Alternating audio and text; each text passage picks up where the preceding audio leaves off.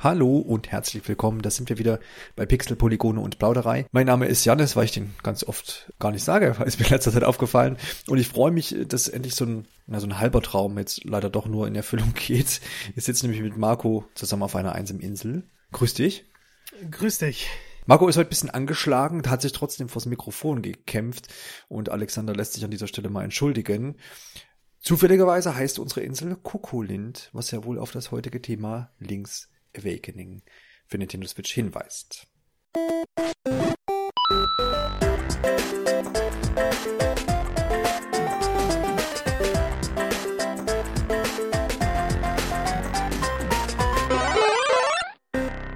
Seit vergangenem Freitag ist The Legend of Zelda Link's Awakening, so heißt das komplette Spiel, für Nintendo Switch erhältlich, hat gar kein Anhängsel wie Remaster oder irgendetwas, aber ist es ja dann trotzdem, beziehungsweise eher ein Remake. Wir müssten da nochmal die Definition genau klären. Ähm, Marco, du hast schon durchgespielt, ne? Genau, ich hatte ja ähm, die wunderbare Aufgabe, es zu testen. Hat sehr viel Spaß gemacht und hab's dann auch im Vorfeld äh, komplett durchgespielt. Ich glaube, mir fehlten nur so, so ein paar Sammelgegenstände noch. Genau, kann man ja an der Stelle mal sagen, ist ja jetzt kein 50-Stunden-Spiel. Weißt du, wie lange du gebraucht hast, oder? Boah, tatsächlich gerade nicht. Es dürften aber so zwischen 10 und 12 Stunden gewesen sein. Ja, vermutlich, ne? je nachdem, nicht. je nachdem, wie man da so sich aufhält. Und ich denke mal, für den Test spielt man ja eher ein bisschen straffer, als noch irgendwie in der Gegend hin und her zu laufen, weil man ja das komplette Spiel irgendwie sehen will. Genau, wir wollen äh, heute klar das Spiel besprechen, so ein bisschen natürlich auf die Switch-Version vor allem eingehen, aber zunächst noch ein bisschen Hintergrundinformationen, da ich ja schon gesagt habe, das ganze Spiel gab's ja irgendwie schon mal. Und dementsprechend soll es doch heute auch um das ursprüngliche Spiel gehen, was nämlich damals für den Game Boy erschienen ist im Jahre 1993. Es ist so, dass das Spiel ja letztendlich als Nachfolger zu ähm, A Link to the Past, was 91 erschienen ist, gilt. Und dass das normalerweise vielleicht gar nicht so erschienen wäre, hätte es nicht eine kleine Gruppe an Menschen in dieser Nintendo EAD-Abteilung oder EAD-Abteilung gegeben, die mal ein bisschen was für einen Gameboy ausprobieren wollten. Das hatten sie nämlich bis dahin gar nicht. Und es gab sich so, dass ähm, eine, eine Reihe von Mitarbeitern nach der eigentlichen Arbeit sich zusammengetan haben und dann sozusagen die Zelda AG gegründet haben und nach ihrer Arbeitszeit sich noch hingesetzt haben und gesagt haben, wir machen ein kleines Spiel für den Gameboy. So klein ist das gar nicht geworden. Und das ist so ein bisschen mal ganz leicht angerissen, die Hintergrundgeschichte, was da vielleicht einfach nennenswert ist, dass es nicht diesen großen Auftrag gab. Wir brauchen jetzt irgendwie ein Spiel für, für den Gameboy und es muss Zelda sein, äh, sondern ist so ein bisschen aus naja, aus eigener Motivation raus entstanden. Das Ganze, wer sich so ein bisschen auskennt mit der Geschichte, beziehungsweise auch mit dem Spiel selber, wir gehen nachher natürlich an vielen Punkten noch drauf ein, fühlt sich dieses Zelda ja so ein bisschen anders an. Es, man könnte meinen, es ist ein Spin-off, so ein Charakter hat es auf jeden Fall. Es sind ganz viele Charaktere in, den, in dem Spiel drin, die ja sehr, sehr mysteriös, sehr verrückt teilweise sind. Und das Ganze ist, ist das, was eigentlich dieses, dieses Spiel ja auch ähm, hervorhebt, wenn man die ganzen anderen Spiele sich mal so anguckt.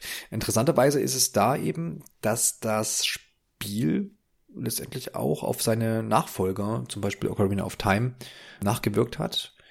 Das heißt, gerade diese Charaktere, die so ein bisschen einfach für sich stehen und sehr interessant gestaltet sind, hätte es vielleicht in Ocarina of Time gar nicht gegeben. Ne? Seitdem ist es so ein, so ein Zelda-Merkmal, hm, mag man vielleicht sagen. Das heißt, das Spiel Link's Awakening hat da schon, ja, weiter Schatten geworfen, die man sicherlich heute auch noch in dem Breath of the Wild äh, finden kann, an der einen oder anderen Stelle. Angekündigt wurde das ganze Ding äh, schon im Januar 93. Und was heißt schon, ne? das war ein halbes Jahr vor, vor Veröffentlich Veröffentlichung. Und damals noch in der Nintendo Power, ist ja auch heutzutage gar nicht mehr üblich, glaube ich, dass in irgendwelchen Zeitschriften irgendwelche Spiele angekündigt werden, vielleicht noch in der Famitsu. Aber das war's dann auch. Und damals noch unter dem Titel Zelda 4. Und ja, wie gesagt, 93 dann erschienen. Im Juni in Japan und dann August und November jeweils in den USA und Europa. Später gab es nochmal, wird auch den meisten vielleicht bekannt sein, eine Link's Awakening DX-Version. Und das war dann die Farbversion oder kolorierte Version für den Game Boy Color. Und das, dieses Spiel, diese Variante wurde auch nochmal auf den 3DS für die Virtual Console veröffentlicht. Soweit mal so der kurz der geschichtliche Abriss. Ich empfehle da aber vor allem, und wie auch schon in der letzten äh, Episode konnte ich da unsere Nintendo Insight ähm, Rubrik erwähnen, diesmal mit der Ausgabe 161, die ihr da gerne nachlesen könnt, auch jetzt kürzlich erst veröffentlicht. Da geht der gute Tobi auf die ganze Entstehungsgeschichte nochmal ein und äh, da gibt es einiges zu lesen, was echt interessant ist, aber was wir jetzt hier in den Podcast nicht mit reinpacken müssen. Interessant finde ich noch, dass ähm, der japanische Titel gar nicht das äh, Erwachen von Link beschreibt, sondern da nämlich lautet die erträumte Insel. Und damit, Marco, würde ich gern mal auf die Story eingehen. Wir sind nämlich auf einer Insel, wie schon erwähnt, und das Erträumte hat ja auch noch so ein bisschen einen Hintergrund vielleicht. Was kannst du denn erzählen zur Story? Vielleicht auch für die, die damit noch gar nichts am Hut hatten. Also mich wundert der japanische Titel äh, wirklich sehr gerade, weil okay. das ja eigentlich so ein zentrales Geheimnis ist. Mhm. Ähm, ist auch so eine Sache, über die wir im Testbericht zum Beispiel nicht mehr sprechen sollten, ja. ähm, weil das dann halt so, so ein, naja, eine interessante Entwicklung ist, die ich so von einem Zelda-Spiel gar nicht erwartet hätte. Ja. Ich kannte das Spiel ja vorher nicht. Ich habe Link's Awakening DX damals angefangen, ich glaube bis zum zweiten Dungeon und dann jetzt halt endlich äh, vernünftig durchgespielt. Man war schon von der Geschichte so ein bisschen überrascht. Also es beginnt ja mit, ähm, mit Link auf hoher See, mit so einem recht schäbigen Boot oder, oder was auch immer das dann war. Ich, ich weiß gar nicht, ob es jetzt ein Boot war oder ich glaube, so. Segelschiff oder irgend sowas, ja. ja. Bin da auch kein Experte. Auf jeden Fall landet er in einem Sturm und erwacht dann im schönen Plastiklook äh, auf der Insel Kokolind er hat keine Ahnung, äh, wo die Insel liegen soll, will eigentlich wieder weg, aber dem wird schon gesagt, hey, es geht nicht, du musst erst den Windfisch erwecken. Und dafür brauchst du acht Instrumente. Und das ist dann eigentlich auch so die Kernaufgabe des Spiels. Man läuft durch die Insel, kann immer wieder neue Dungeons äh, erforschen und kriegt dann als Belohnung für besiegte Bossgegner ein Instrument. Wenn man alle zusammen hat, kann man die dann halt vor dem Windfisch spielen. Und schon auf der Reise merkt man so ein bisschen, dass die Charaktere wirklich, wirklich merkwürdig sind. Aber in, ich meine das wirklich in einem positiven Sinne. Äh, anfangs hat man so die, die Liebe, ich glaube, Marin heißt sie. Genau, ja. Ja. Ähm, die ist so ganz lieb, hilft Link schon bei einigen Aufgaben.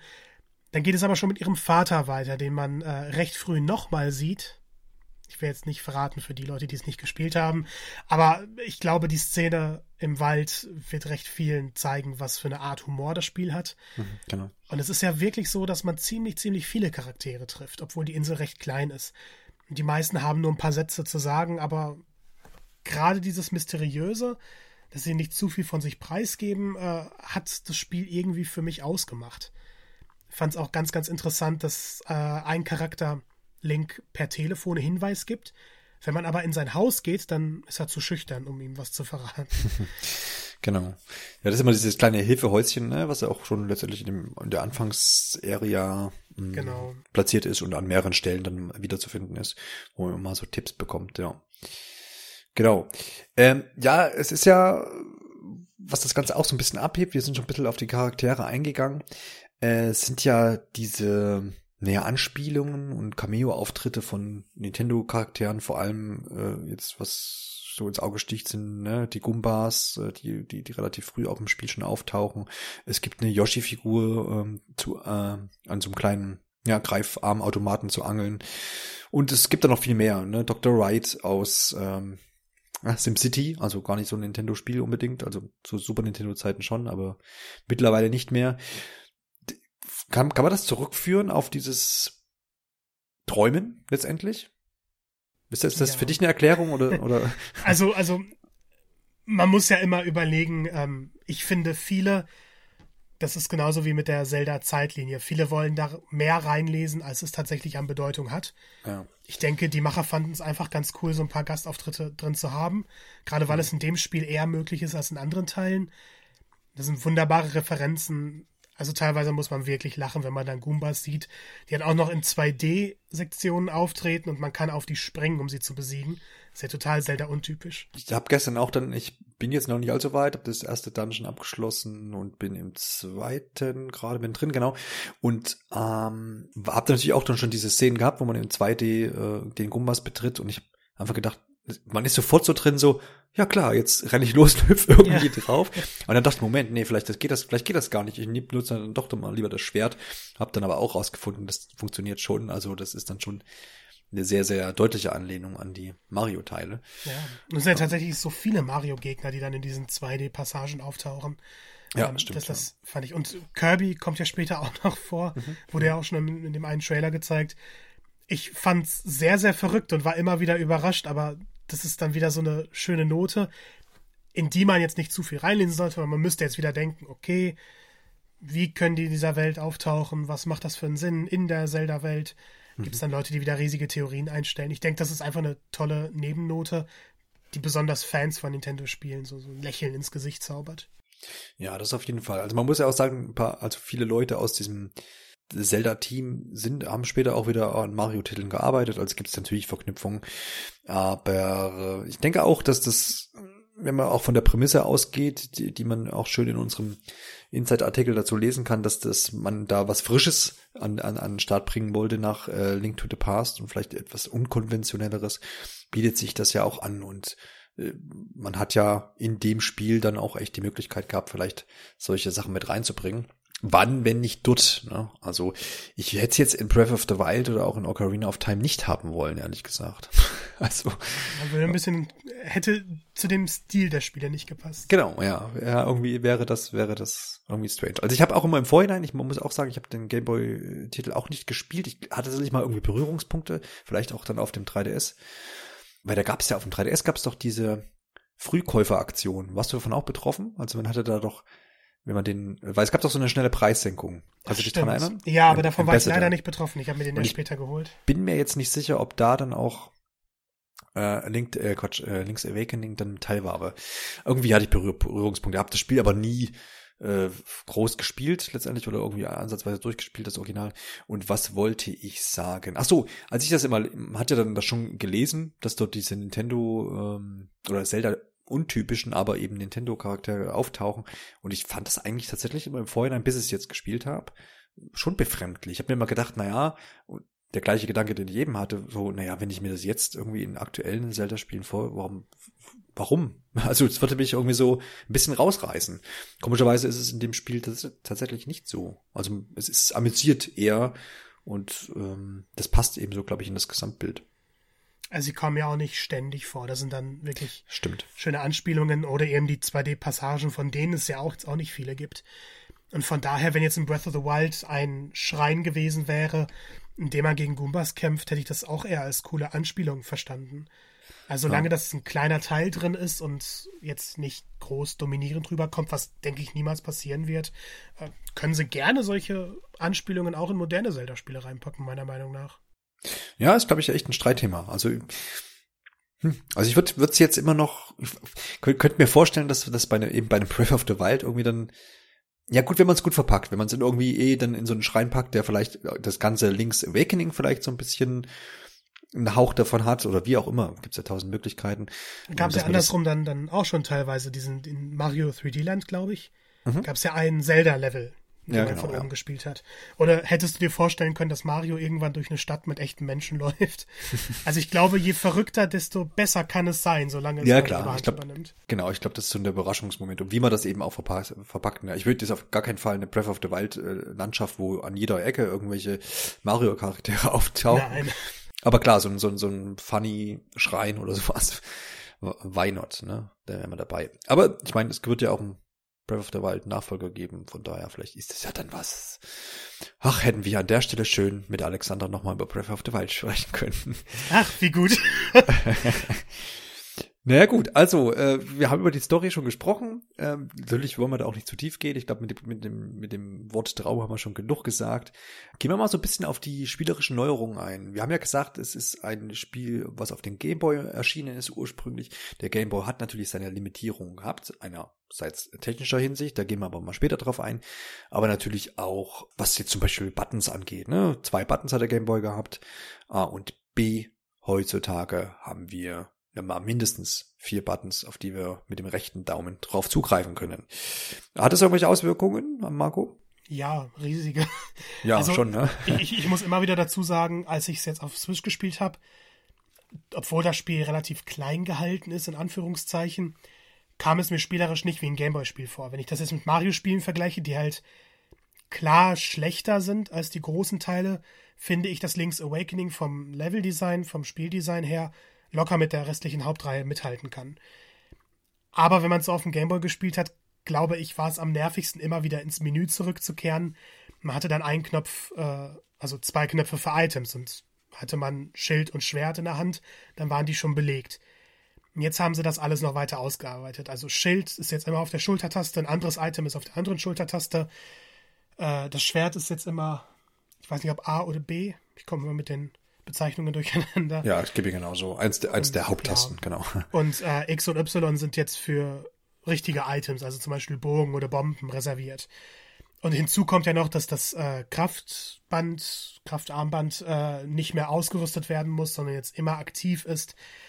Und das erzeugt schon einen deutlich besseren Spielfluss. Also ich erinnere mich, damals hat mich das schon ziemlich genervt, obwohl ich noch kaum Items hatte. Immer wieder ins Menü zurückzukehren, immer wieder was auszutauschen, wenn ich gerade was brauchte. Und jetzt ist nicht nur der Wechsel im Menü viel schneller, sondern man kann ja gleichzeitig mehr ausgerüstet haben. Und auch Kleidungsstücke, die Stiefel, die man später bekommt, muss man nicht mehr ausrüsten, sind jetzt permanent aktiv. Das erzeugt einfach einen so viel besseren Spielfluss, als man als es überhaupt vorher möglich gewesen wäre. Und ist ja auch etwas, das wir heutzutage von Zelda-Spielen erwarten. Ich glaube, wenn sie das nicht überarbeitet hätten, dann wären sie jetzt ordentlich äh, auf die Nase gefallen. Ja. Weil man das einfach erwartet von modernen Zelda-Spielen. Und das haben sie hiermit extrem gut gemacht, gerade mit diesen spielerischen Neuerungen. Ich meine, das hört sich jetzt wie eine kleine Anpassung an, hat aber einen riesigen Effekt, gerade wenn man mit dem Original vergleicht. Ja, absolut. Also diese Unterbrechungen ähm, nehmen ja wirklich, wie du sagst, den Spielfluss da komplett raus. Und also in welchem Spiel muss man heute irgendwie noch ins Pausemenü gehen, um irgendwie neue, neue Items auszurüsten? Also das möchte man ja schon vermieden haben und so wurde es eben auch umgesetzt. Und ich bin da auch gut mit zurechtgekommen, habe mich da auch, wie gesagt, Gameboy-Spiele nicht gespielt, ähm, echt gleich gut zurechtgefunden und das war so, war so das, was man einfach erwartet hat, wie du sagst, ne? Also irgendwie zwei Aktionstasten noch zusätzlich zu haben, um ähm, dort Sachen abzulegen, das macht auf jeden Fall Sinn. Lass uns mal so ein bisschen noch auf die Welt an sich eingehen. Du hast ja jetzt schon angeschnitten, die, die ist ja jetzt nicht, nicht riesige Ausmaße. Wir müssen uns auch immer wieder den, den, den Ursprung, die Ursprungskonsole, den Handheld, den Gameboy ins Gewissen rufen. Dennoch habe ich so das Empfinden gehabt, dass es, dass man es nicht merkt, dass, dass das ein Gameboy-Spiel war, beziehungsweise ja noch ist, letztendlich. Dass es gar nicht so die, die, die stringenten oder die Restriktionen gibt, die man sich so vorstellt, vielleicht von einem Gameboy-Spiel. Also ich fand, entweder haben sie es gut rübergebracht auf die Switch und man hat durch diese, die, durch diese nicht ähm, wechselnden Bilder quasi oder, oder Bildschirme, von, wenn man von Abschnitt zu Abschnitt geht, da so ein bisschen mehr das Gefühl, dass es irgendwie größer ist oder nicht so beengt ist. Oder ich gehe einfach davon aus, dass es vielleicht gar nicht so winzig war auf dem Gameboy. Also hast du dann irgendwie einen Unterschied gespürt oder kannst du sagen, dass man das wahrnimmt? Dass auf dem Gameboy das beengter war, ja? Also ähm, auf dem Gameboy ist, wirkte die Welt, finde ich, ein bisschen größer eher. Okay. Gerade weil man so viele kleine Bildschirme hatte. Man ist immer wieder gewechselt. Dementsprechend hat man ja auch länger gebraucht, um von A nach B zu kommen, als jetzt, mhm. äh, wo man auf der Oberwelt diese wunderschönen Übergänge hat. Ähm, ich finde aber schon, man merkt den Ursprung. Also ich, ich finde, die Welt an sich ist toll zusammengesetzt, toll gestaltet. Du kannst eigentlich keine Minute irgendwo hinlaufen, ohne was Interessantes zu entdecken. Sei es ein Geheimnis, sei es irgendwo ein anderer Weg. Aber sobald du, ja, sag ich mal, den fünften, den vierten, fünften Dungeon absolviert hast, hast du ungefähr so die ganzen, wenn du vorher schon ein bisschen erkundigt, erkundet hast, die ganzen Gebiete gesehen. Und dann kommt mir die Welt schon ziemlich klein vor. Es gibt zwar viele einzelne Gebiete, die Gebiete selber sind aber ziemlich, ziemlich klein. Äh, Gerade die Wüstenruinen zum Beispiel. Du gehst rein und du hast in zwei, drei Minuten alles gesehen. Da gibt es so einen kleinen Zwischenboss und fertig. Das ist dann das Wüstengebiet. Genauso die Dörfer, die sind extrem klein gehalten. Ich fand, das erste war noch es passt. Ich meine, Anfangsdörfer sind meistens klein, aber dann findet man später ein anderes und es ist jetzt nicht viel größer. Also eher noch deutlich, deutlich kleiner. Und genauso mit dem Schloss, mit den ganzen Attraktionen, der Strand. Wenn man das erste Mal da ist, ist es mir nicht so sehr aufgefallen. Also auch, dass ich das erste Mal zum Berg gegangen bin, da wirkte das alles noch neu. Aber sobald man merkt, dass es dann alles in diesem Gebiet war und man später noch zwei, dreimal durch muss, wirkt die Welt schon sehr viel eingeschränkter, als ich es eigentlich von einem 2D-Zelda heutzutage erwarten würde. Klar, die haben gesagt, okay, wir machen ein striktes Remake, Schrägstrich Remaster. Ähm, das heißt, die Welt bleibt bestehen, wir fügen jetzt nicht sonderlich viel ein. Und die Überarbeitung ist toll gelungen. Und gerade wenn man das Spiel mit damals vergleicht, ist es extrem gut gealtert. Aber mir fehlte dann doch ein bisschen das Größengefühl.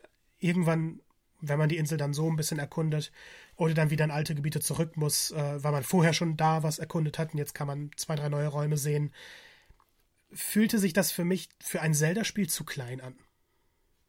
Aber hättest du einen Lösungsvorschlag, wie man es denn hätte machen sollen, ohne jetzt das Gebiet künstlich zu vergrößern, indem man sagt, man, man pumpt halt jetzt irgendwie da die, diese Welt irgendwie nur auf? Nein. Schafft, nee, ne? Also, also glaube ich nicht. Ich denke mal, das ist halt der Krux an dem Remaster Remake. Hm. Ähm, dass man eben keinen vernünftigen Lösungsweg gefunden hätte. Wenn man jetzt die Welt größer gemacht hätte, hätten die, die das Spiel nicht kennen, es vielleicht toll gefunden, aber die Qualität hätte dann auch stimmen müssen. Es hätte ja ins Gesamtbild passen müssen und es hätte natürlich herausgestochen, wenn die neuen Gebiete nicht so spaßig gewesen wären wie die alten Gebiete. Gleichzeitig die Fans, die nochmal reinkommen, einige würden dann sagen, okay, cool, es gibt was Neues zu entdecken, andere würden sagen, das ist nicht mehr mein Link's Awakening, was habt ihr denn damit gemacht? Also alle zufriedenstellen hätte man nicht können, was einfach in der Natur des, der Neuauflage liegt. Und, und ich will die da jetzt nicht zu stark kritisieren. Ich sag nur, mich persönlich hat es halt im Spiel ein bisschen gestört. Obwohl ich die Welt halt noch nicht kannte. Weniger Spaß hatte ich deswegen nicht, nur ich mag 2D-Zelda-Spiele sehr gerne und es ist ja schon ein bisschen her, dass wir eins hatten. Ja. Von daher hätte ich mir eher gewünscht, mehr Zeit in dieser Welt zu verbringen, weil die so toll war. Und, und mehr von etwas Tollem ist ja immer gut. Und ob es dann machbar ist, ob es nicht machbar ist, das kann ich nicht entscheiden. Ja, ja, klar, auf jeden Fall. Ich glaube, das letzte war Link Between Worlds, oder? Sehe ich das genau. richtig? Genau. Das ja. auch tatsächlich mein Lieblings-Zelda-Spiel ist. Naja, krass. Ja, also habe ich auch sehr gerne gespielt. Ähm, hatte ja so tolle Mechaniken. Die Aber wobei, es gab Triforce Heroes. Ja. ja. ja, genau. richtig. Ähm, ja gut, aber ist ja, ist ja interessant. Aber wie du schon sagtest, ähm, vielleicht liegt es daran, dass ich einfach jetzt noch nicht so fortgeschritten bin und für mich das jetzt alles noch so größer wirkt, als es vielleicht eigentlich ist. Aber was man sagen muss, äh, dafür, dass die Welt ja jetzt nicht so riesig ist, ähm, dass die das schon sehr gut geschafft haben, wie ich finde, dass du ich meine, du läufst bestimmt, keine Ahnung, tausendmal wahrscheinlich durch irgendwelche, durch die gleichen Gebiete, weil Welt ist ja nicht groß und du musst immer von A nach B. Aber es ist ja immer schrittweise beschränkt. Ne? Also du hast am Anfang, das erste Hindernis sind so letztendlich die Löcher. Nee, das erste Hindernis sind die Büsche, genau.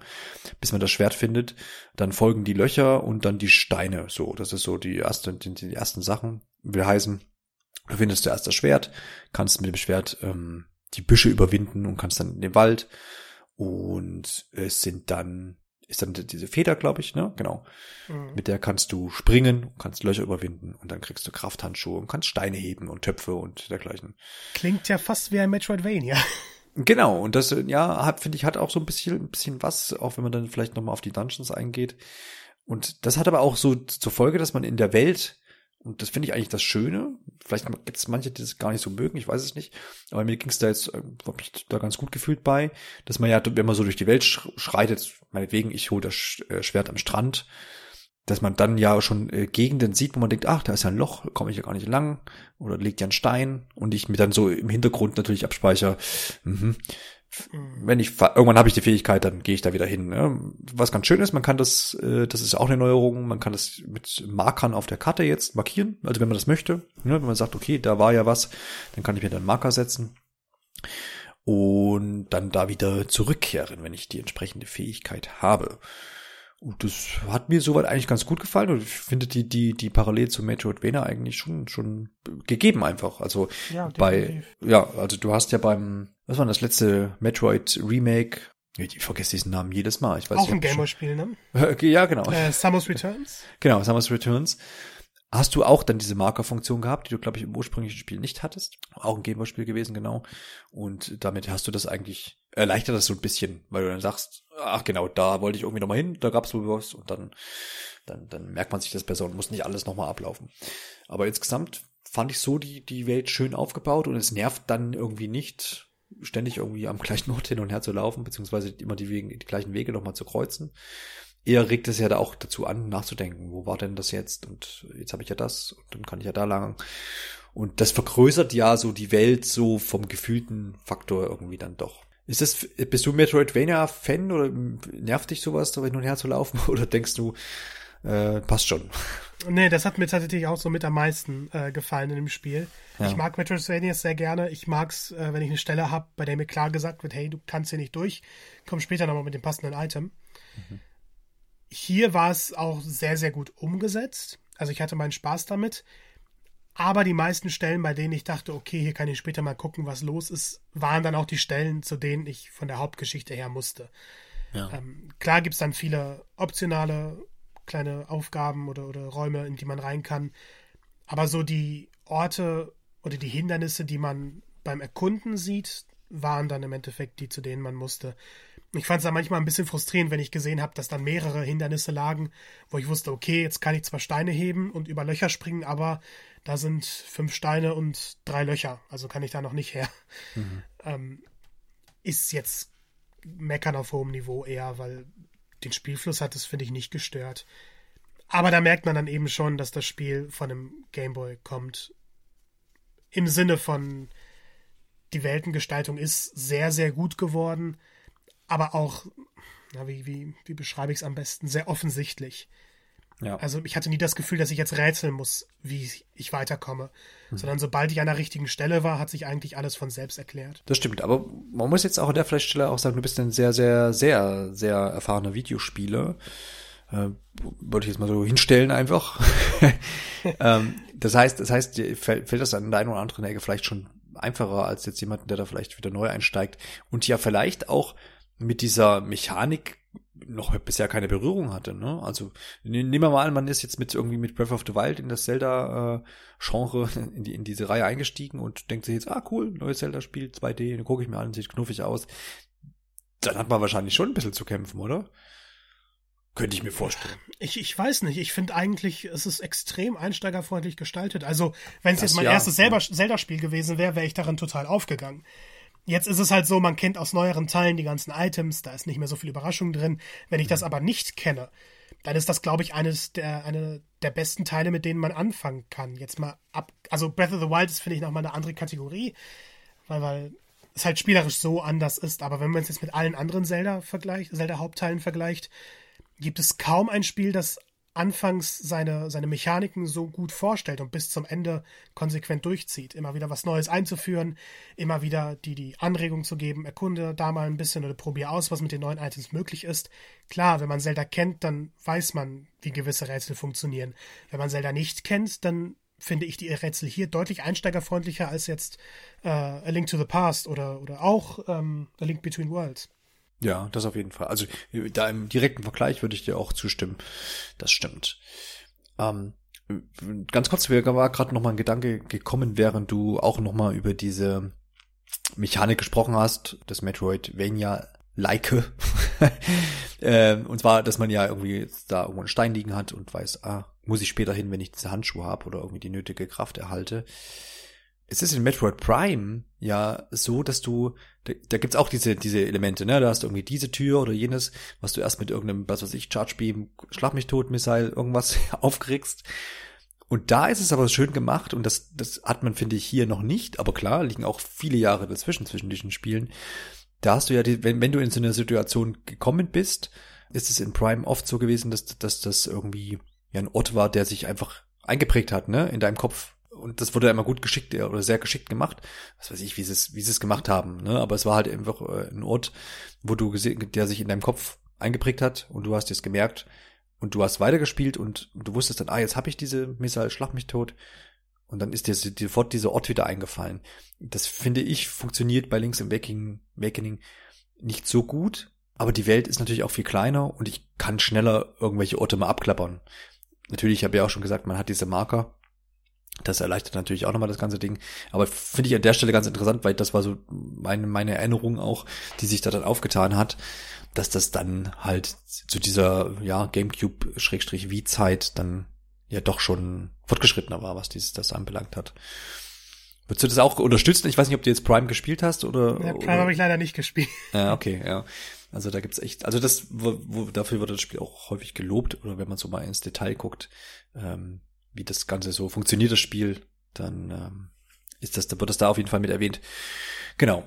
Man hat ja das, was man eben in, in Breath of the Wild so ein bisschen über den Haufen geworfen hat, so dieses typische Zelda-Fortschrittssystem, in dem ich sage, ich habe immer irgendwie ein Item, was ich in einem Dungeon bekomme und das brauche ich dann halt auch meistens in dem Dungeon irgendwie und danach vielleicht brauche ich es nochmal, vielleicht aber auch nicht. Das hat ja tatsächlich Link's Awakening damals so ein bisschen eingeführt, weil es ja in A Link to the Past schon diese Items gab, aber die waren Genau. dann meistens für ein, zwei Rätsel vielleicht wichtig. Genau, dann war es wirklich Und so. hier sind hm, sie deutlich, deutlich wichtiger für die Dungeons selbst. das ist ja so ein bisschen, ja, wie du schon sagtest, das ist ja so ein bisschen ausschlaggebend für die weiteren Teile dann auch, wo, was, was, was er dann erst wieder Breath of the Wild aufgebrochen hat, letztendlich dieses, dieses Schema.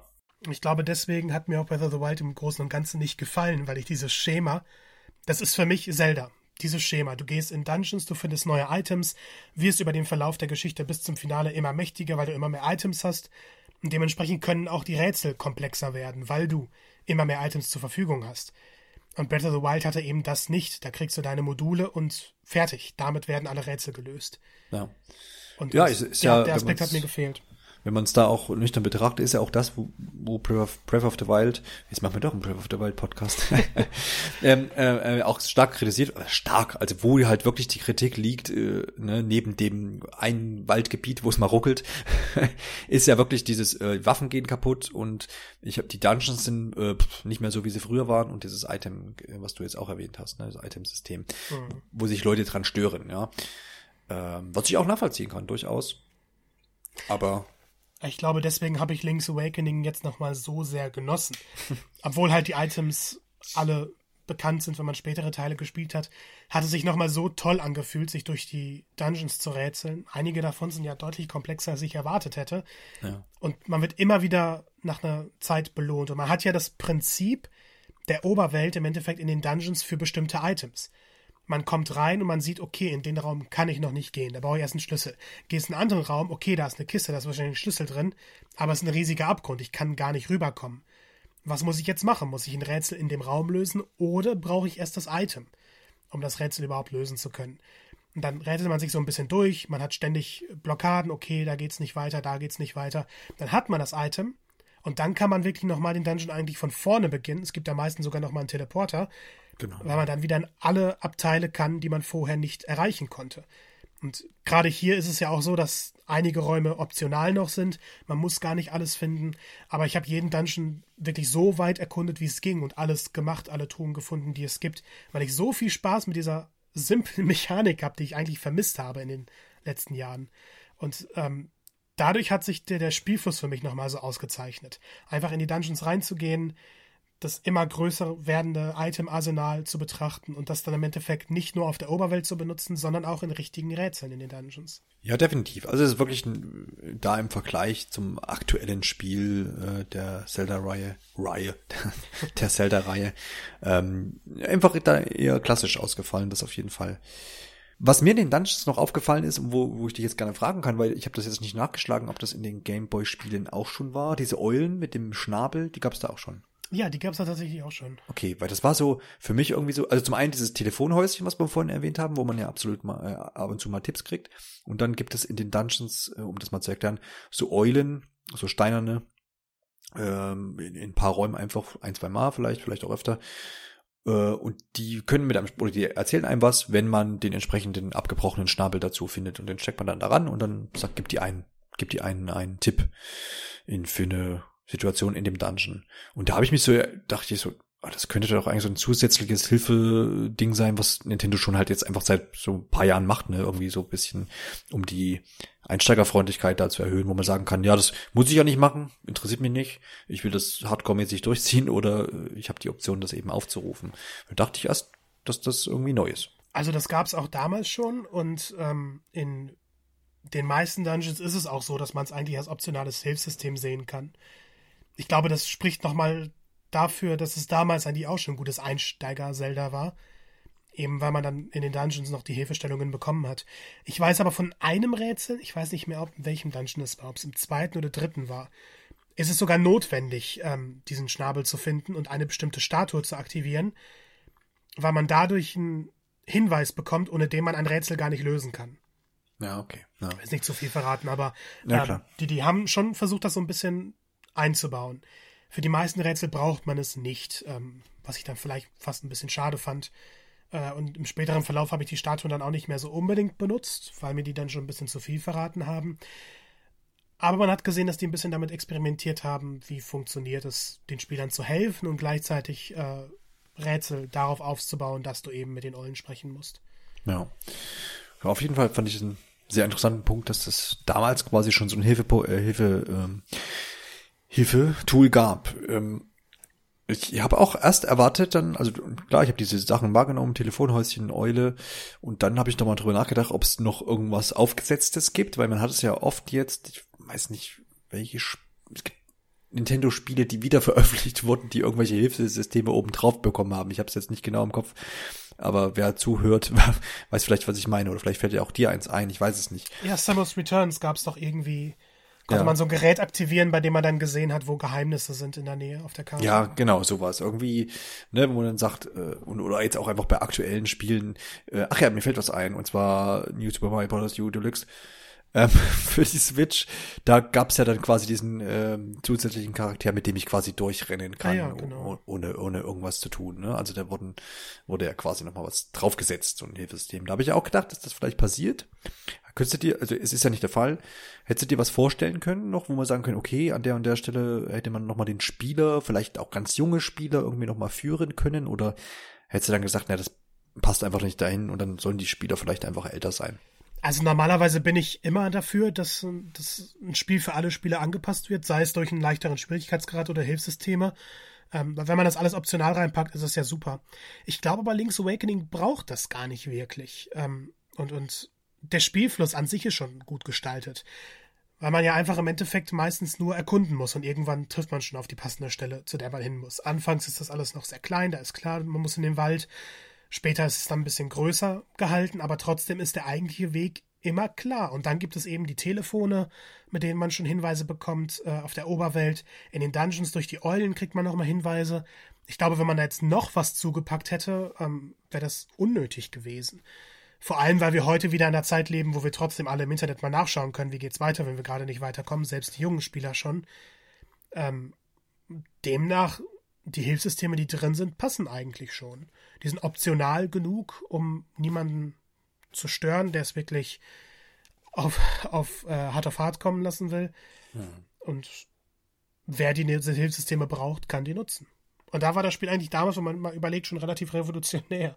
Weil es ja noch die Zeit war, wo alle Videospiele so schwer waren und man sich so mhm. durchrätseln musste, gerade in solchen Spielen. Und hier wird man ja doch, also man, man kriegt die Hilfestellung, die man braucht. Ja, und es geht ja auch über diese ähm, Telefon und äh, Eulen hinaus. Also es gibt ja auch Charaktere, die einfach Tipps geben. Ja, ne? man, genau. Dieses klassische, ich muss halt, quatsch mal jeden an im Dorf und irgendwo kann man sich da was zusammenreiben. Ja. So ist es. Dann äh, gehen wir wieder speziell jetzt auf die Switch-Version ein, weil alles das, was wir bisher gesagt haben, oder vieles davon war ja jetzt auch, kommen wir ja auf, auf die Gameboy-Version auch münzen, da das Spiel ja letztendlich im Groben und Ganzen so gelassen wurde, wie es war. Eine Änderung natürlich, die sofort ins Auge sticht, ist der Look. Du hast vorhin auch schon gesagt, der Plastik-Look. Manche sagen Knete dazu. ich habe ich hab, ich hab beides nicht erkannt. Also Echt?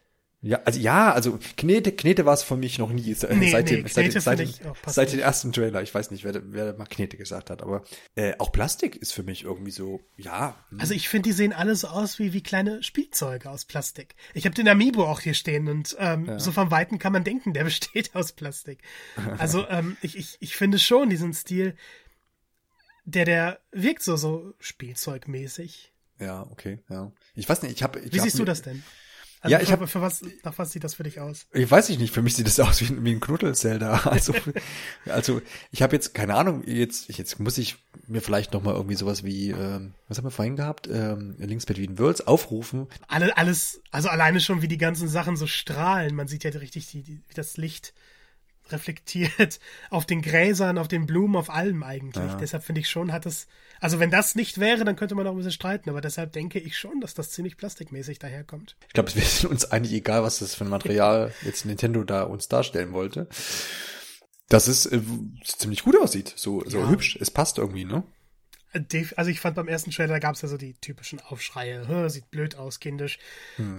Ich finde, sieht toll aus. Also von ja. mir aus können sie gerne noch mehr Spiele in dem Stil rüberbringen. Es passt wunderbar zum Spiel, zu der gesamten Atmosphäre und bis zum Schluss habe ich mich nicht dran satt gesehen. Nee, auf jeden Fall nicht, ja. Also ich finde auch die gesamten Animationen und mhm. wie, wie, auch das, was weiß ich, irgendwelche Effekte. Du hast vorhin diesen, äh, dieses äh, Portal erwähnt, äh, wo man sich in den Dungeons nochmal an den Eingang zum Beispiel beamen kann. Alles, was da so an Effekten da ist, super eigentlich. Also ich bin da auch echt ähm, dem Ganzen sehr aufgeschlossen und sehe das sehr positiv. Optisch hätten sie es meiner Meinung nach nicht besser machen können. Nee, also wie gesagt, ich finde, es passt auch einfach zu diesem, diesem, diesem mystischen und bisschen abgetreten, passt es auch irgendwie. Also, ja. Also jetzt, jetzt da irgendwie, ich weiß auch diese Reaktion vom ersten Trailer, wo es, wo man dann so ein bisschen das Gefühl hatte, oh, ja, was, was, aber ich weiß nicht, was die Leute da hätten gewollt. Es gibt also, ja immer welche, die meckern. Man muss sich an Wind Waker damals erinnern.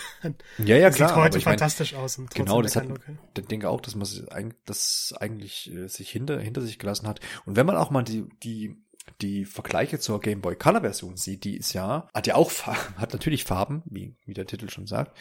Die sind ja auch eher knallig so. Ne? Also jetzt irgendwie von wegen die Forderung, ja, es hätte ja auch düster sein können oder bla, hätte überhaupt nicht gepasst, finde ich. Ne? Nein, ne? gar nicht, gar nicht. Ja. Ja. Also ich finde gerade so diesen Kontrast am Anfang nochmal super.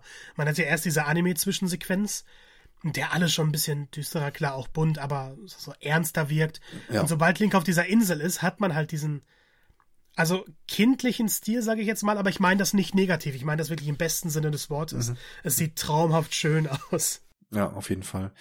Ich meine, klar, es, es ist, wie du schon sagst, es ist schon ein Kontrast so zu dieser Anfangsszene. Auf einmal ist wieder alles Happiness, so, zumindest vom Look her. Ja, egal, bin ich halt auf einer Insel. Aber ja, wie gesagt, ich glaube, das Gesamtbild äh, ergibt dann schon Sinn, macht auf jeden Fall Spaß. Und ich habe jetzt auch keinen mehr meckern hören, ehrlich gesagt. Nein, ich glaube, diese, diese Anfangsmeckerei gibt es immer. Ja. Die gab es ja auch bei Breath of the Wild, darf man auch nicht vergessen. Die gibt es bei jedem Zelda-Spiel. Ja, ja, klar. Ähm, und sobald man es dann spielt, entpuppt sich dann der Stil als meistens großartig. Hat natürlich auch damit zu tun, dass Zelda halt auch eine Reihe ist, die sich auch nicht festgelegt hat auf irgendwas, ne, was den Stil anbelangt. Wir haben ja echt schon mittlerweile alles gehabt und es kann ja, gibt's ja bei anderen Videospielserien überhaupt nicht. Da weiß man, es gibt irgendwie einen realistischen Look oder es ist irgendwie Anime und da, das ist dann klar. Und bei Zelda hat man halt eigentlich echt schon alles gehabt. Ist eigentlich toll, wenn man mal so überlegt, dass es eine riesige Reihe gibt, die mit jedem Teil einen neuen Stil implementieren kann. Ja, ja Würde mir jetzt kein anderes Beispiel einfallen. Nee, stimmt schon. Das ist ein bisschen, ist dann einzigartig, ja. Und klar, dass es da dann immer Leute gibt, die das gerne anders gehabt hätten oder, ja. Ich meine, da hat Nintendo natürlich auch in der Geschichte dann selber oft irgendwie dafür gesorgt, dass, dass falsche Erwartungen geweckt wurden. Ich weiß nicht, war das, war, war so eine Wii-Demo oder eine Gamecube-Demo? Ich weiß das nicht. Das war die Gamecube-Demo. Die Gamecube-Demo, wo ähm, so ein ähm, quasi modernes Zelda in mit krasser Beleuchtung und was auch immer gezeigt wurde, in, in realistischem Look quasi fast. Und dann gab es Gab es dann Wind Waker? War das dann? Dann gab es Wind Waker. ja, genau. Also es gab ja diese, diese düstere Demo und dann Wind Waker. Und äh, später gab es dann noch für die Wii U so eine mega tolle Technik-Demo. Dann war das die mit der Spinne, oder? Mit der, für die Wii U war das mit der Spinne. Ich, ich, glaube, das war das mit der Spinne dann, ja. Ja, genau. Aber daraus ist ja im Endeffekt nie was. Also es gab ja bis auf Breath of the Wild keinen Wii U-Teil. Richtig. Wenn ich mich jetzt ja. nicht falsch erinnere. Nee, weil Twilight Princess ist äh, systemübergreifend erschienen für den genau. Gamecube auch, genau. Ja. Ja, das war ja Gamecube und Wii dann. Und dann hatte Wii Stimmt. Skyward Sword ja, und dann erst genau. Breath of the Wild. Ja. Genau, sowas. Dann haben wir auch mal hier das abgehandelt. Aber um ja. nochmal auf Link's Awakening zurückzukommen. Ja. Wie findest du denn die Musik? Die ist ja komplett überarbeitet worden. Genau, überarbeitet worden. Dann fällt mir natürlich, fehlt mir natürlich der Vergleich zum äh, Original, wobei ich natürlich mich jetzt mal versuchen könnte reinzuversetzen. Also wir haben ja irgendwie 8-Bit-Sounds dann dementsprechend und die muss zur damaliger Zeit sicherlich schon hervorragend gewesen sein. Ich habe auch vorhin gelesen in Tobis, äh, Tobis ähm, Artikel, dass der auch gar nicht der Kochi Kondo dran saß, sondern zwei bisher eigentlich Unbekannte zur damaligen oh. Zeit. Und die auch gar nicht mehr für Nintendo arbeiten, haben aber später zum Beispiel Earthbound Soundtrack und solche Sachen gemacht und mhm. glaube Variolent. Auch da wieder der Verweis an diesen interessanten Artikel.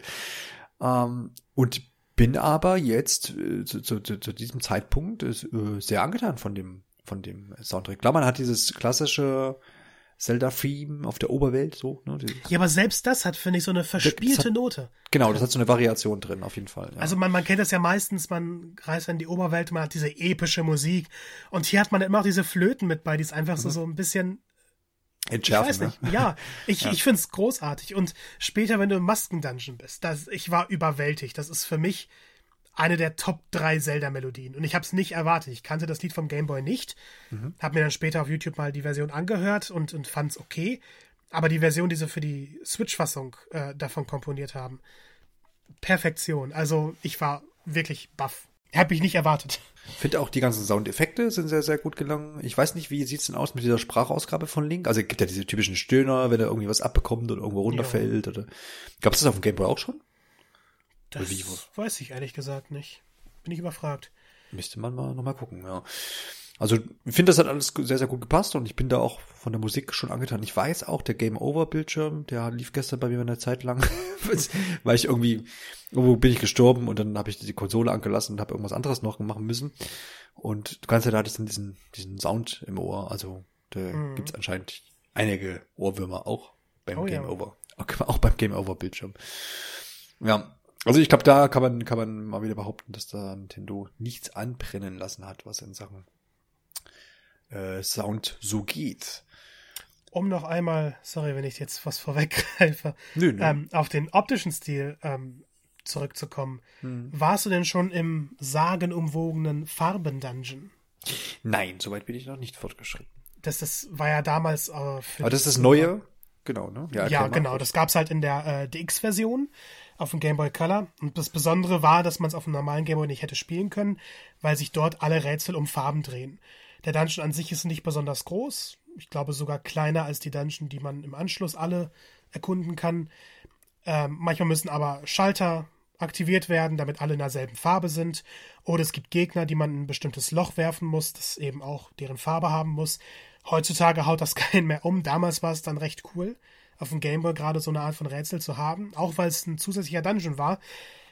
Das ist ja jetzt leider in der Switch-Version gibt es keinen zusätzlichen Dungeon, könnte man auch nochmal darauf zurückgreifen, wieso eigentlich nicht, wenn es damals auf dem Game Boy Color sogar möglich gewesen ist. Ähm, was ich aber sehr, sehr cool an der Überarbeitung finde, ist, dass sie jetzt den Dungeon auch ähm, für Farbenblinde spielbar gemacht haben. Mhm. Das heißt, man hat klar immer noch die Farben, aber zusätzlich zu den Farben hat jetzt jedes Farbenfeld auch ein Zeichen, also ein Muster. Das heißt, man kann die klar voneinander unterscheiden. Das, am Anfang gibt es ein Rätsel, da hat man einen Schalter, man muss alle in dieselbe Farbe, ich glaube in Blau, äh, einfärben. Und dann sieht man halt nicht nur die Farbe, sondern auch ein bestimmtes Muster dabei. Und äh, das sind wieder so Modernisierungssachen, da, darüber hätte ich nicht nachgedacht. Äh, ich kenne aber jemanden, der hat dann ein bisschen zugesehen, wie ich es gespielt habe, und der meinte, hey, er kann jetzt auch endlich diesen Dungeon absolvieren. Mhm. Ging vorher nicht. Ähm, das ist dann nochmal so ein Beweis, dass Nintendo wirklich diesen Titel in die heutige Zeit bringen wollte, in allen Facetten, mit allen modernen Sachen, die heute notwendig sind, um in der Spielerschaft zu punkten. Ja, da, da schließt sich gleich eine Frage an. Weil normal, klar, jetzt, wir haben alles in Farbe, damals schwarz-weiß in der Ursprungsversion. Man hat ja im ersten, oder ist es im zweiten Dungeon, gibt's ja diese typischen Schalterrätsel. Orange und blau sind sie. Die waren dann in der Gameboy-Version schwarz und weiß, wahrscheinlich. Ja, ich denke mal. Ja, ja, okay. Ja, so Gedanken kann man sich dann machen im Nachhinein. Ja, also steckt schon ein bisschen mehr drin, als alles nur ein bisschen hübscher zu machen. Das ja, ja, auf jeden Fall. Spielerische ja. Entscheidungen, die getroffen werden mussten, das, das fällt einem nicht auf. Hm. Und ich denke, das zeigt eher von der Stärke, dass sie das Gesamtbild so perfektioniert haben, dass ja. nichts heraussticht in dem Sinne, sondern dass alles in sich perfekt wirkt. Ja, da fließt vielleicht auch ein bisschen noch ein äh, Faktor Steuerung. Jetzt haben wir ja quasi acht Richtungen, die man so gehen kann mit dem äh, Stick. Äh, und damals hat man ja so ein, so ein Digi-Kreuz gehabt. Und letztendlich waren das dann vier Richtungen, so Schachbrettmustermäßig. Mhm. Das ist auch gut gelungen, oder? Also. Ja, ich hatte mit der Steuerung nie Probleme. Nee, auf jeden Fall nicht. Das stimmt. Ähm, es geht aber mit dem Digi-Kreuz nicht zu steuern. Hast du es probiert, soweit ich weiß? Äh, nee, geht es tatsächlich nicht. Ja. Ähm, Macht aber auch keinen Sinn, oder? Oder hätte es. Also es macht immer irgendwie Sinn. Mit dem Digikreuz kann man ja auch in acht Richtungen steuern. Ja, ja, ja aber. Ähm, ich, ich finde in einigen, also das klingt immer ein bisschen komisch, weil normalerweise, wenn ich ein Spiel habe, das eben so eine Steuerung hat, dass du dich in acht Richtungen bewegen kannst, spiele ich es lieber mit dem Digikreuz. Hm. Hier hat sich das aber mit dem Stick einfach genauso gut angefühlt. Ja. Das hat also, gepasst. Ja, ja, denke ich auch. Ne? Also klar, ich habe jetzt, es gibt vielleicht Leute, ja klar, es gibt immer so Digi-Kreuz äh, Fetischisten. nee, ich, also ich, ich kann also ich, für mich kann das persönlich kann ich das immer nur nachvollziehen, wenn es irgendwie um Side-Scroller irgendwie geht. Da ist das so für mich so ein, so ein Ding, wo ich gerne auch auf Digi-Kreuz zurückgreife, aber jetzt da hätte ich es bisher so wie ich gespielt habe, hätte ich, habe ich da kein Verlangen nach, irgendwie auf ein Digi-Kreuz zurückzugreifen. Ja, bei mir ebenfalls nicht. Ja, dann müssen wir mal noch so ein bisschen darauf eingehen, was denn die Switch-Version noch so kann und was sie vielleicht nicht äh. kann. Ah, ja, jetzt kommt jetzt äh. zum Ende wieder doch noch der Teil, wo, man, wo vielleicht so ein bisschen Kritik da ist. Also zum einen gehen wir mal auf den Dungeon Maker, wenn er denn so heißt, heißt er so? Ich heißt weiß es. Heißt ich, Boris äh, seine Dungeon-Hütte. ich, ich hab's schon verdrängt. Ja, ja, ja. Also es wurde ja, man muss dazu sagen, im, äh, in der Ankündigung, ich glaube im Februar 19, Februar diesen Jahres, kann man sagen. Äh, weiß nicht, ob das da schon erwähnt wurde. Nee, aber, nee, das wurde erst, das nee. weiß ich, weil ich ja während der E3 im Urlaub war. Ja. Und ich habe dann, als ich zurückkam, ganz überrascht gelesen, selber Dungeons bauen und bin vor Vorfreude fast ausgeflippt. Mhm. Weil ich dachte, jetzt habe ich meinen Dungeon Maker aller Mario Maker. Ja.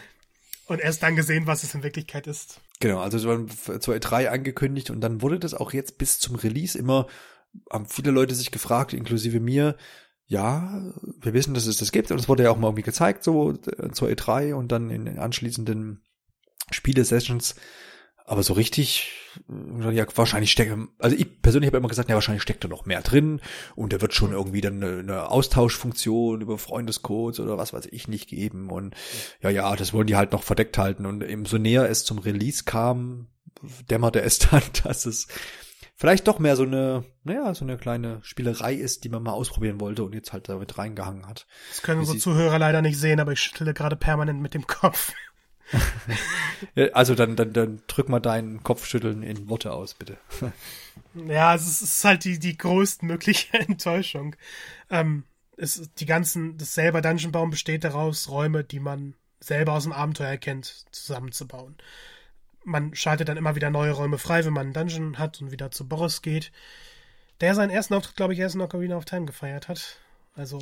Genau, den gab es ursprünglich nicht. Ja. Und ähm, man ordnet dann die Räume einfach nur passend an.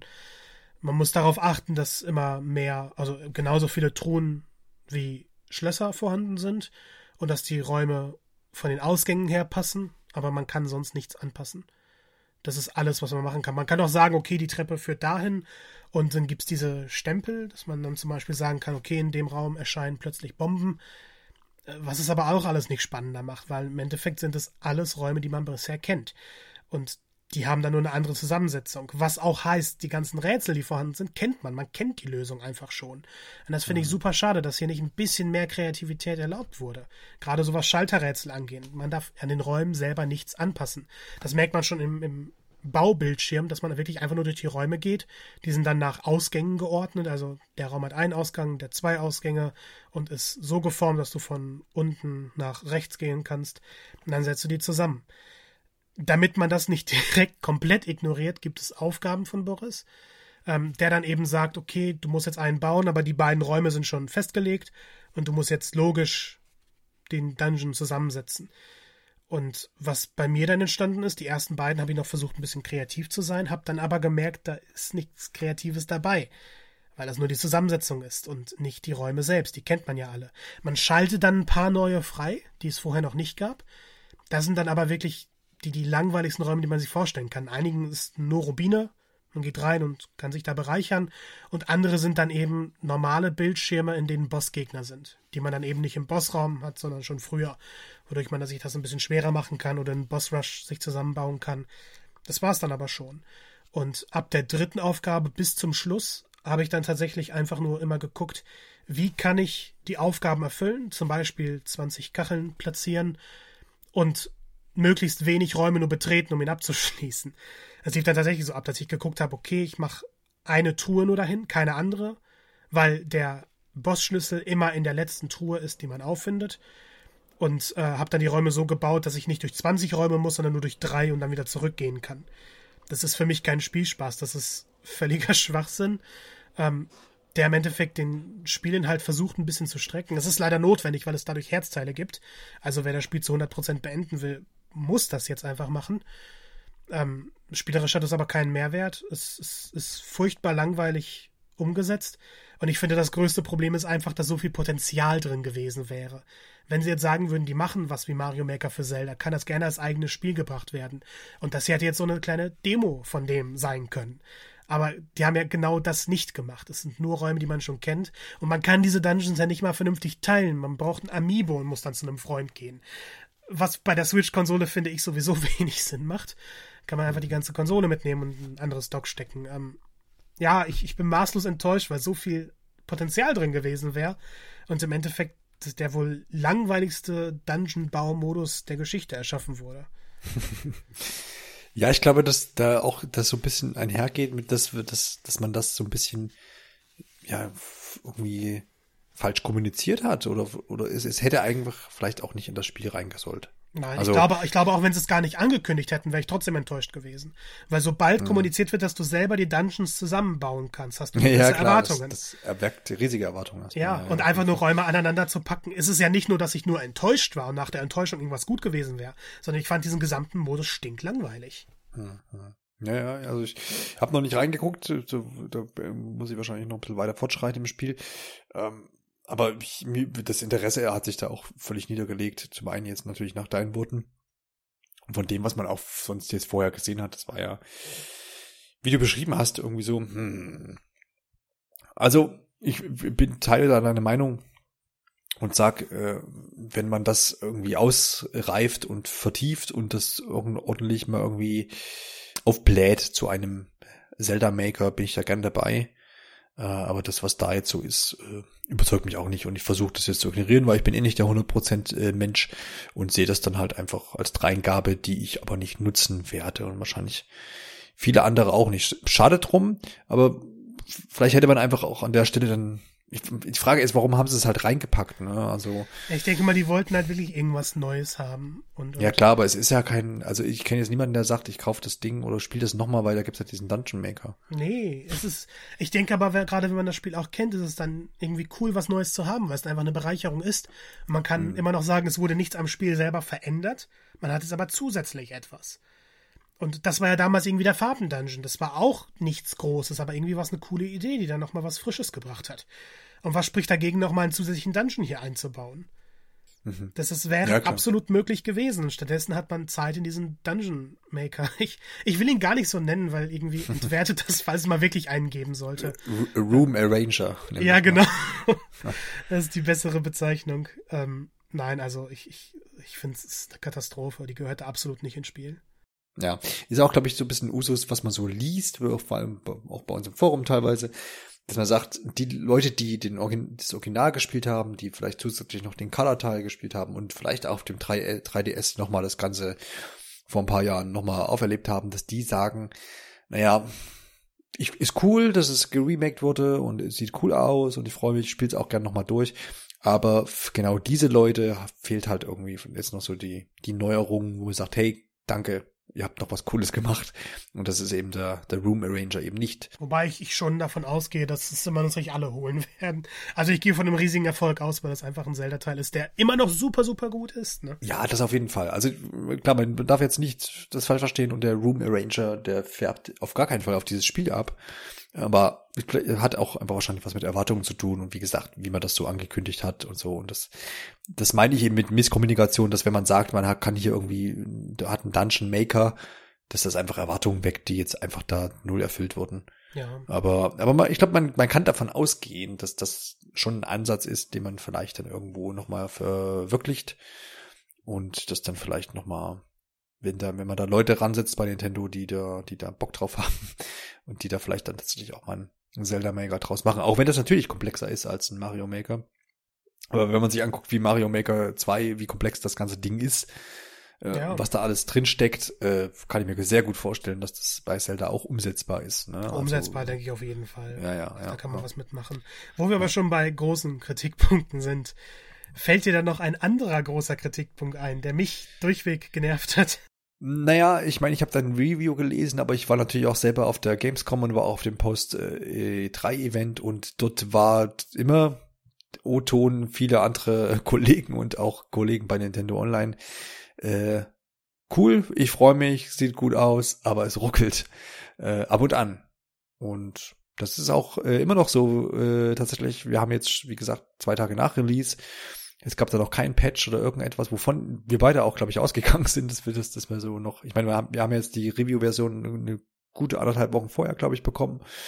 Und da hat man diese Ruckler drin und die sind jetzt auch nach Release noch da.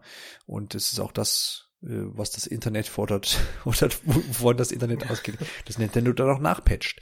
Beschreib's nochmal. Ich meine, du hast jetzt öfter oder hast länger gespielt. Ich fand's jetzt, ich habe es wahrgenommen, aber ich fand es nicht störend, das muss ich jetzt mal an der Stelle sagen. Aber klar, mit meinen, äh, keine Ahnung, zwei, drei Stunden Spielzeit ist das jetzt auch noch nicht so eine aussagekräftig. Also es macht das Spiel nicht kaputt. Ich finde, das muss man immer vorne ran sagen. Hm. Auch mit diesen Rucklern ist der Spielfluss super.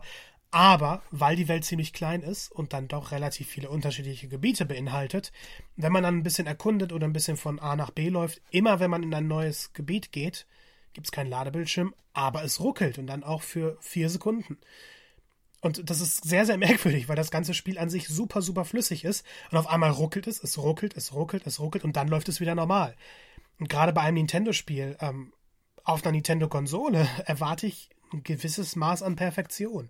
Es kann nicht alles super laufen und gerade in riesigen Welten, naja, wenn da mal nicht, alles nicht läuft, ist es verständlich, aber bei einem 2D-Zelda, das dann doch einen recht simplen Look hat, dann solche großen technischen Probleme eigentlich drin zu haben, ist, ist finde ich, inakzeptabel.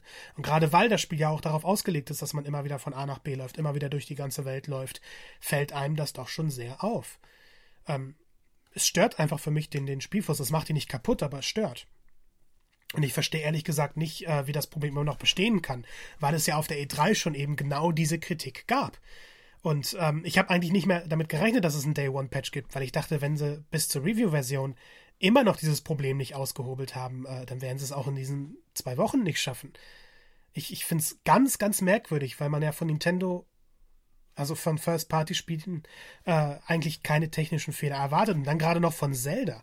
Klar, Breath of the Wild hat irgendwo geruckelt, aber das ist absolut verständlich bei dieser gigantischen Welt auf diesem System.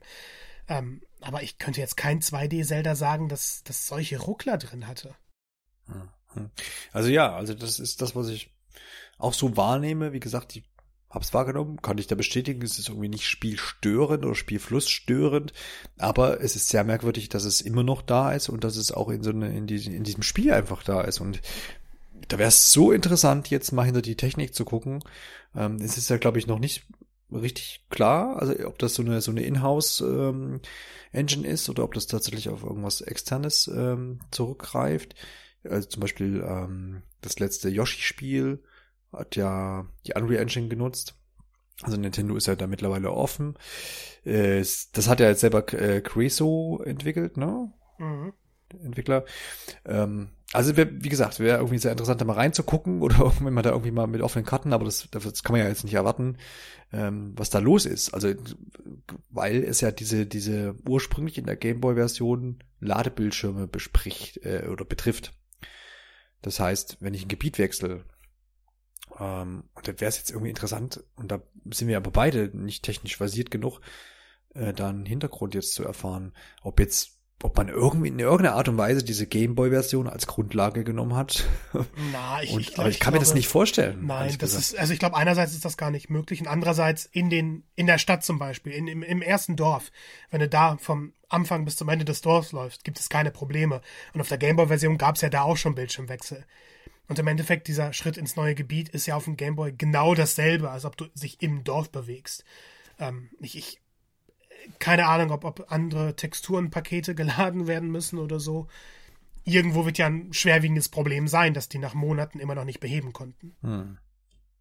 Ja, also sehr seltsam. Es bleibt spannend abzuwarten.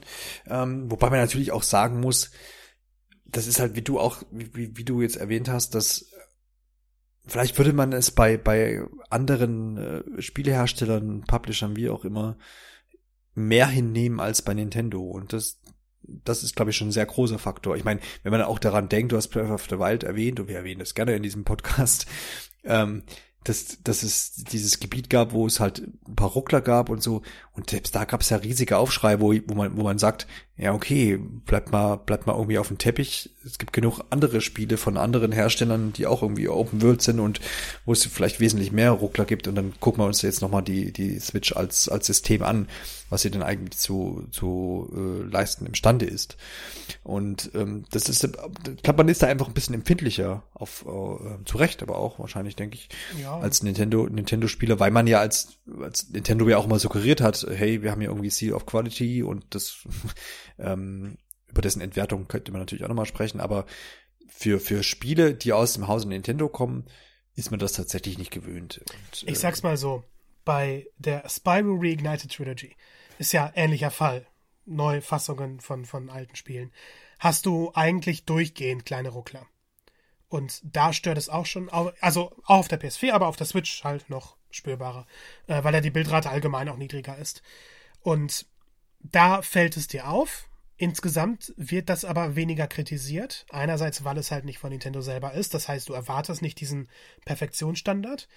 Auf der anderen Seite kriegst du drei Spiele für 40 Euro und hier hast du ein Spiel, an dem inhaltlich nichts verändert wurde, das nochmal zum Vollpreis erscheint. Und da habe ich nochmal dann andere Erwartungen, was das Technische angeht, leider. Ja, klar, das ist auf jeden Fall dann ein Punkt. Wenn so ein Spiel von Nintendo kommt, dann irgendwie dann auch perfekt ist, was das Technische anbelangt, ja. Kann ich dir beipflichten. Und äh, ist auf jeden Fall sicherlich ein, äh, ein, ein, Diskussionspunkt, was man aber, glaube ich, sagen kann. Hast, du hast ja auch erwähnt, dass das jetzt das Gesamtpaket, das eigentliche Spiel und auch die, die Arbeit, die da reingesteckt wurde in den Look und in das ganze Remake, wir haben ja noch positive Punkte auch erwähnt, letztendlich nicht groß schmälert. Es ist nur einfach, glaube ich, schade, dass es irgendwie noch da ist. Und ich glaube, es ist einfach interessant, da dran zu bleiben, um zu sehen, ob das Nintendo sich noch irgendwo auf einer Agenda hat, das auszumerzen, oder dass es, ob es wirklich ein so tiefgreifendes technisches Problem ist, was sie vielleicht gar nicht beheben können. Ich, ich sag's mal so, wenn bei einem Spiel ein optionaler Spielmodus und kleine Framerate-Probleme zu den größten Kritikpunkten gehört, spricht das eher für das Spiel als gegen das Spiel. Du hast ja schon den neuen Amiibo erwähnt, den du da ja. vor dir hast, den kleinen niedlichen Jungen. Wollen wir vielleicht mal der Vollständigkeit halber erwähnen. Du hast ihn dir garantiert gekauft, nicht wegen der Funktionalität im Spiel, sondern weil er so gut aussieht, oder? Der sieht fantastisch aus. Also auch gerade so in der Sammlung, bei mir steht daneben Solaire aus Dark Souls und Bayonetta. Ja. Passt perfekt. Also, und, und ich, weißt du, was er im Spiel ausrichten könnte oder hast Ja, oder? ja, also man kann halt die tollen Dungeons darauf speichern und zu Freunden mitnehmen und die dann die Dungeons spielen lassen. Ja, ja. Das ist es, was er im Spiel kann. Also spielerisch ja. finde ich komplett nutzlos. Ähm, aber einfach vom Design her, ich, ich finde, der sieht wahnsinnig, wahnsinnig gut aus. Ja. Das ist auf jeden Fall, auf jeden Fall besser als ich habe hier diesen, ja, was ist es denn, ein äh, Twilight Princess Link, diesen ersten. Diesen, also ja, den habe ich auch noch hier stehen. Smash Brothers Link ist es eigentlich. Genau. Der war auch ganz cool, aber da gab es ja diesen gelben, gelben Strahl. Oh, ja. Das hatte mich persönlich nie gestört, ehrlich der, gesagt. Ja, klar. Nehme ich auch nicht, aber das war so der Aufhänger für viele. Ja. ja. Genau. Ansonsten würde ich sagen, wir haben, glaube ich, alles besprochen und sind bei einer guten Stunde anbelangt. Und das ist ja, glaube ich, mehr als wir wieder erwartet hätten. Stell dir vor, Alexander hätte noch mitgemacht. Oh, Hätten wir alleine 20 Minuten für eine Breath of the Wild Diskussion einbauen müssen. Ja, eben, richtig. Der hätte mich stark widersprochen. Jetzt kann er das nicht und ist selber schuld. Haha. Haha. Also, in diesem Sinne würde ich sagen, viel Spaß bei Link's Awakening. Ich glaube, das kann man äh, un, unverhinderter Dinge einfach sagen. Ich werde mich, glaube ich, auch jetzt nochmal ein bisschen ransetzen. Und wir hören uns dann demnächst wieder. Macht's gut und gute Nacht. Tschüss.